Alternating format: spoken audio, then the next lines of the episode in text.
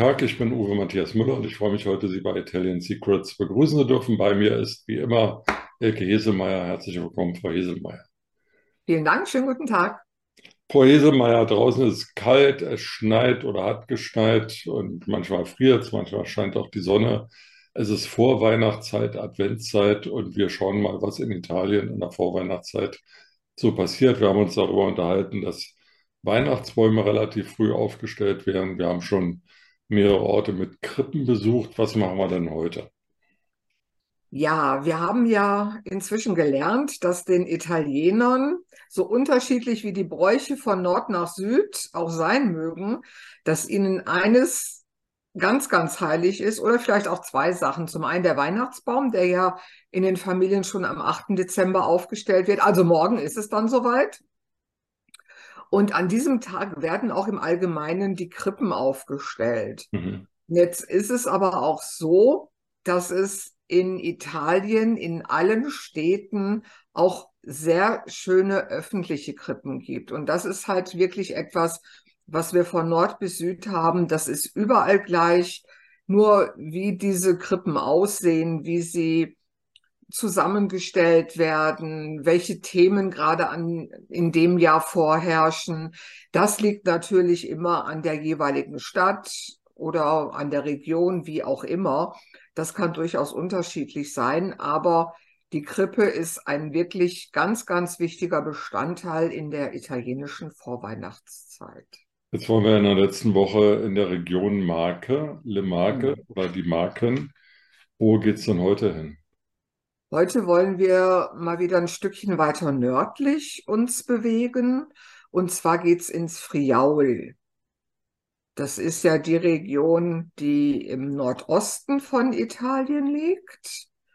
So ein bisschen auch am Meer. Wir kennen ja die Stadt Triest, die ja schon an der Grenze liegt. Und da waren wir ja auch schon mal. Und auf der anderen Seite dieser Bucht, in der Triest liegt, da haben wir zum einen einen Ort, da gibt es eine Sandkrippe. Eine Sandkrippe? Ja. Im Winter? Im Winter, ja, genau. Also dieser Ort ist ja mehr oder weniger künstlich erschaffen worden liegt auf einer Landzunge, ist ja im Grunde so eine kleine Halbinsel und war im Sommer, gerade wenn das Wetter toll war, war dieser Ort mit der am meisten bevölkerte in, im Friaul, kann man sagen. Und so voll wie es dort im Sommer war, so leer war es dann im Winter. Sind das, wenn ich nach dem Sommer fragen darf, dann Tagesbesucher oder sind das Urlauber, sind das Italiener, sind das Touristen? Das sind überwiegend Touristen. Hm. Aber wir wissen ja, dass die Italiener auch sehr gerne in ihrem Land reisen, um eben auch mal andere Stückchen ihres, ihrer Heimat kennenzulernen. Und vor allen Dingen, sie sind da so ähnlich wie die Franzosen nicht ganz so extrem wie die Franzosen. Die Italiener versuchen halt auch sich mit Händen und Füßen zu unterhalten. Aber trotzdem sind sie natürlich sicherer in dem Land, in dem sie auch die Sprache beherrschen. Und das ist dann ganz einfach Italien. Ja. Obwohl die meisten auch Ita äh, Italiener auch Englisch sprechen, viele auch Deutsch, noch so aus der Zeit der, der Gastarbeiter hier in Deutschland. Aber natürlich fühlt man sich sicherer mit seiner eigenen Muttersprache und deswegen reist man im eigenen Land herum. Und machen wir uns nichts vor, Italien ist halt auch sehr schön. Es gibt das überall was Tolles zu sehen. Genau. Ja.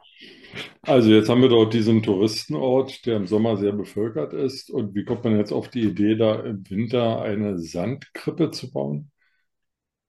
Also es gab eine Initiative in diesem Ort, da hat man überlegt, Mensch, wir haben doch eigentlich schon so ein Naturschauspiel, die Sonnenuntergänge dort so über dem Meer, die sind einfach traumhaft. Dann hat man gedacht, was können wir bieten, um auch im Winter Touristen anzuziehen, anzulocken? Und dann hat man überlegt, mit den natürlichen mit den vorhandenen Mitteln etwas zu machen, sprich Sand vom Strand und Meerwasser. Mhm. Das heißt, aus diesen beiden Komponenten baut man dann in der Vorweihnachtszeit diese Sandkrippen. Und ich habe ich habe es ja in der letzten Folge schon gesagt, ich selber, ich komme ja im Dezember gar nicht in den Genuss, nach Italien reisen zu können, weil da ja, ja letztendlich mein Hauptbusiness losgeht mit, mit den ganzen Weihnachtspräsenten. Deswegen lasse ich mir das halt immer von meinen Kontakten vor Ort erzählen und die schwärmen dann immer. Und ich habe dann auch tatsächlich Bilder gesehen und es ist absolut beeindruckend, was die dort mit Sand und Meerwasser bauen und konstruieren. Und es gibt dann auch immer unterschiedliche Themen, immer auch so ein bisschen angepasst an die aktuelle politische, wirtschaftliche Situation. Und ja, das wird dann eben entsprechend umgesetzt. Also im Sommer Strandburg und im Winter Sandkrippe. Genau. Toll. Ja, hat mir auch gut gefallen, diese Idee. Dann gibt es aber noch einen anderen Ort, der sozusagen auch irgendwie aus Trümmern wiedererstanden ist, über den Sie. Ja, der liegt deutlich nördlicher. Der liegt nördlich von Udine, glaube ich, war das. Ja, genau. Ja, genau. Und der Ort heißt Venzone, hat circa 2000 Einwohner und ist zweimal in einem Jahr, einmal im Mai und dann nochmal im Herbst 1976, von ganz, ganz verheerenden Erdbeben heimgesucht worden. Und man hat dann diesen Ort wirklich mit ganz, ganz viel Liebe und so wie im Mittelalter eben wieder aufgebaut. Und es ist eine, ein richtig schönes, uriges, mittelalterliches kleines Städtchen mit ganz, ganz viel Atmosphäre. Und dort ist es auch wirklich ganz zauberhaft, ganz traumhaft. Und ja, man hat dort das Rathaus, das ein, eine offene Loggia hat, riesengroß. Diese Loggia, die ist im Grunde prädestiniert für eine riesengroße Krippe. Mhm. Und die kann man dort dann eben besichtigen und besuchen. Und ansonsten ist der ganze Ort weihnachtlich geschmückt, mhm. dekoriert. Mhm. Es gibt ganz tolle Illuminationen. Also wirklich herrlich. Super. Friaul, da waren wir ja schon ein paar Mal in der Region Friaul aus anderem Anlass. Ähm, wenn wir da jetzt ähm, sozusagen an Weihnachten denken oder an Essen denken, was kommt uns da in den Sinn? Am allerliebsten was mit Fisch. Ja. In den letzten Ausgaben habe ich ja Rezepte vorgestellt für quasi Fingerfood. Also etwas, was man auch durchaus so im Stehen bei der Begrüßung zu sich nehmen kann mit dem Prosecco zusammen. Und wir ja, wir steigern uns jetzt ein wenig. Heute soll es dann mal etwas aus der Speisekarte aus den Primi geben, also aus den ersten Gängen, den Vorspeisen. Und wenn wir jetzt schon am Meer sind, dann schlage ich einen Meeresfrüchtesalat vor. Mhm. Und der schmeckt einfach so richtig schön frisch, wenn er mit Staudensellerie zubereitet ist. Ist halt auch noch ein bisschen knackig. Man hat nicht nur dieses Fleischige vom Fisch, sondern eben auch das Knackige von der Rohkost vom Staudensellerie. Frau Hesemeyer, wenn ich an Meeresfrüchtesalat denke, dann denke ich an irgendwas, was ich im Supermarkt oder im Feinkostladen sozusagen fertig portioniert einkaufe.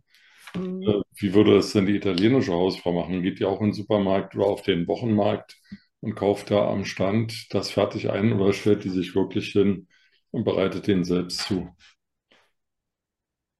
Da habe ich jetzt so einen Lieblingsspruch, das kommt darauf an.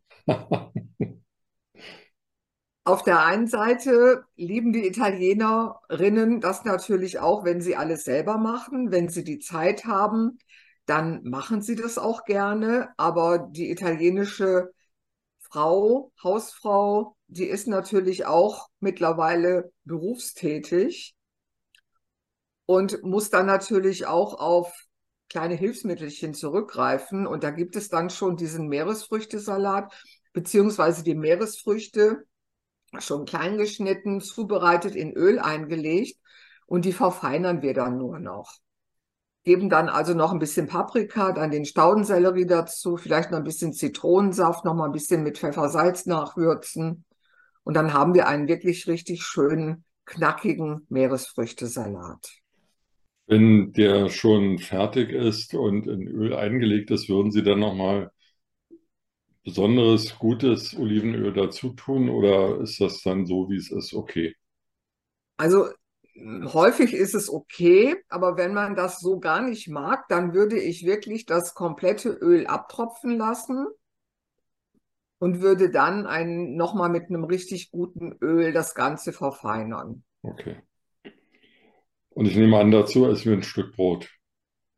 Dazu passt ganz hervorragend so ein schönes Bauernbrot, ja.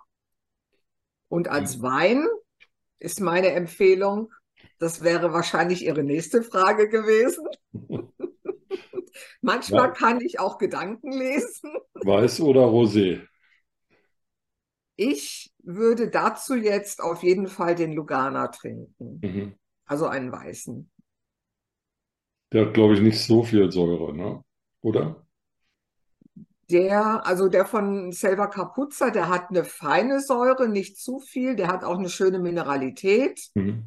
Ist also, ja, man, man sagt immer, Selva Capuzza macht den Lugana noch so in der ursprünglichsten Form. Es gibt auch andere Winzer, die machen den ein bisschen blumiger, ein bisschen aromatischer, wie, wie so eine Fruchtbombe fast. Da habe ich auch ein Weingut, mit dem ich zusammenarbeite. Die zwei, die sind also wirklich total konträr. Deswegen liebe ich sie auch beide, weil jeder eben seine Daseinsberechtigung hat. Und der von Selva Capuzza, den ich heute empfehle, der hat eben wirklich noch mehr Säure. Der ist noch kerniger, hat eine ganz, ganz tolle Mineralität, ist also wirklich ursprünglicher. Ja, dann ein Gläschen Lugana, ein äh, Schälchen Meeresfrüchtesalat, ein kleines Stückchen Brot, weil es ist ja prima Platte. Prima, genau. Primi Platte? Prima, nee, prima Platte. Primo. Il primo. Primo, Primo Platte. Also da muss man ja noch ein bisschen sozusagen Platz frei halten für den zweiten, dritten Gang und für das Dessert und Formaggi. Also da kommt ja noch einiges auf uns zu. Genau, das machen wir dann in den Folgewochen. Da freue ich mich schon drauf. Ich mich auch. Für heute erstmal schönen Dank, liebe Frau Hesemeyer. Ich danke auch, Herr Müller. Machen Sie es gut. A presto. ciao. ciao. ciao.